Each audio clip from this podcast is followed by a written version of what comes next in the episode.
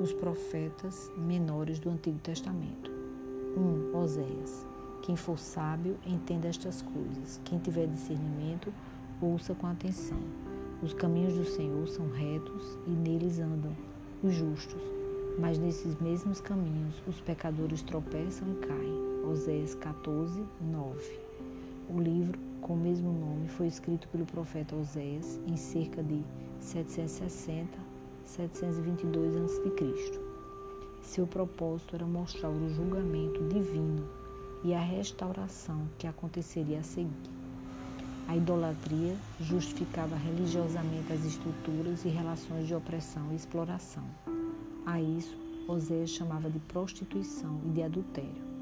Eram frequentes em Israel e afetavam as relações entre mulheres e homens dentro de casa. Prostituição em Oséias não é uma questão sexual moral, mas uma questão de idolatria.